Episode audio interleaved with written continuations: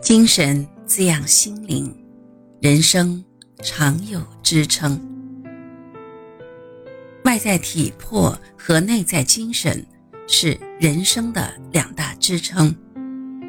如果仅有强健的体魄而没有坚定精神的引导，人生便没有目标，无异于行尸走肉，难有所成。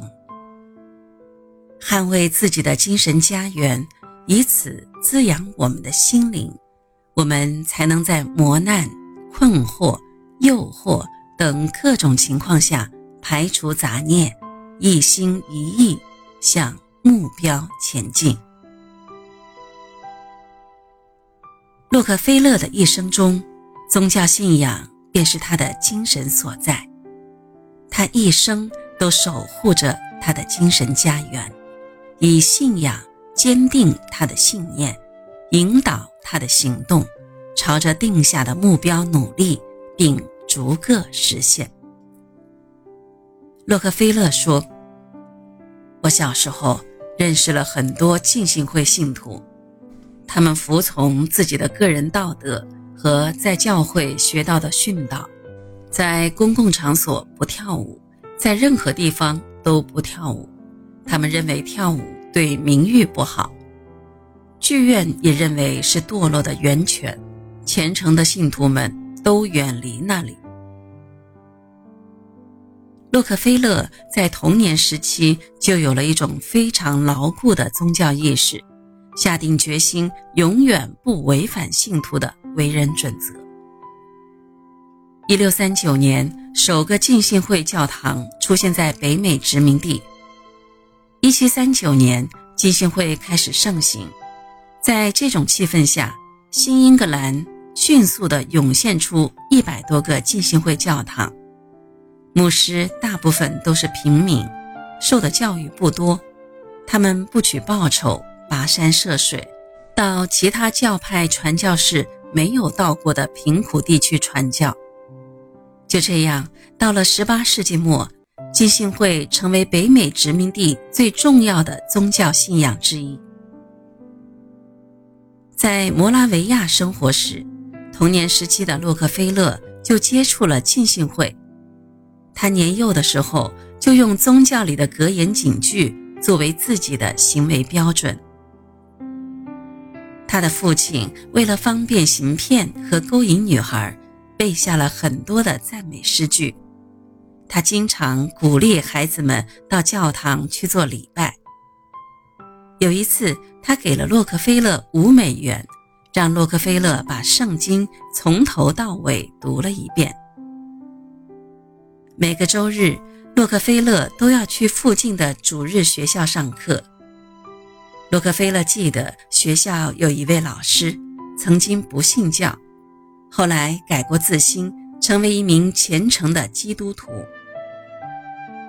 由于比尔经常不在家，伊莱扎请长老会的邻居帮忙，在每周日的早上，带着他和孩子们顺路去不远处的浸信会教堂做早课。一家人和和美美坐在教堂里的长椅上，伊莱扎鼓励几个孩子往奉献盘投下几个铜板。洛克菲勒后来说。自己之所以喜欢从事慈善事业，主要归功于他的母亲。正是母亲无私奉献的精神，深深地影响着他。当然，宗教精神也不可忽视。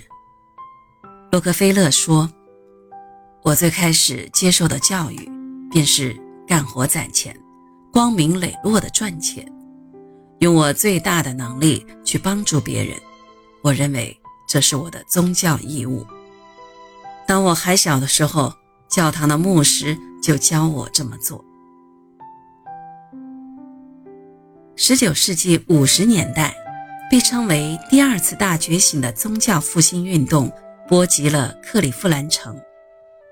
在克利夫兰因上学而寄宿在武丁太太家的那段时间。洛克菲勒和威廉两兄弟以及伍丁太太母女两人，总是一起到教堂去做礼拜。一八五四年的秋天，洛克菲勒正式加入了这座教堂，成为其中的一员。洛克菲勒在少年时期受到的教育是严格和残酷的，他此后一直遵从基督教的教义，并从中汲取教诲，应用到生活当中。洛克菲勒有着自己认定的理念。他认为宗教和事业可以相互并行，并不违背。他让基督教精神和资本主义观成为了他个人生活中两个牢固的精神支撑点。洛克菲勒从切什尔大街盖的旧居当中搬到欧几里德大道的宅子里生活没有多久，位于伊利大街的浸信会教堂也开始搬迁。并且也搬到了这里，变成了欧几里得大道浸信会教堂。当时圣保罗主教教堂正在盛行，并且离洛克菲勒的家也比较近。不过，洛克菲勒并没有选择这家教堂，依然去了新搬来的浸信会教堂。他的儿子小约翰回忆说。去那儿做礼拜的教徒都比较穷，没有几家能过上好日子。洛克菲勒能够从这些教徒的身上看到朴素和真诚，能够从中得到精神滋养，从而不会被财富吞噬，不会失去自我。宗教支撑着洛克菲勒，他如此称赞牧师对他的作用。好的布道词总能给我鼓励，我不断需要他们。有了它，我才能像老钟表上了弦一样，继续有力的运转。他在年轻时接受的正统宗教观念一直影响着他，他从未对其产生怀疑。每个星期五的晚上，教堂都会有祷告会，洛克菲勒和妻子赛蒂。一直坚持参加，从不缺席，长达四十年之久。在我们现在的生活中，经常能看到一些人每天浑浑噩噩的过日子，没有梦想，也没有目标；还看到一些人总是别人做什么，自己也做什么，结果别人成功了，自己还一直在失败的边缘徘徊。造成这些情况最根本的原因，就是信仰的缺失和精神的空虚。人活在这个世界上，总需要有自己的精神和信仰，哪怕我们只信自己，只要我们有坚定的信心，那么我们的生命和生活就是充实的，像洛克菲勒一样。宗教信仰带给他的，并不仅仅是一些做事的方法和行为上的一些准则，更是一种精神上的支撑，让他时时刻刻有动力坚持下去。精神有多种，并非宗教信仰一种，树立不断进取、为目标奋斗的人生观或价值观。同样也是一种精神力量。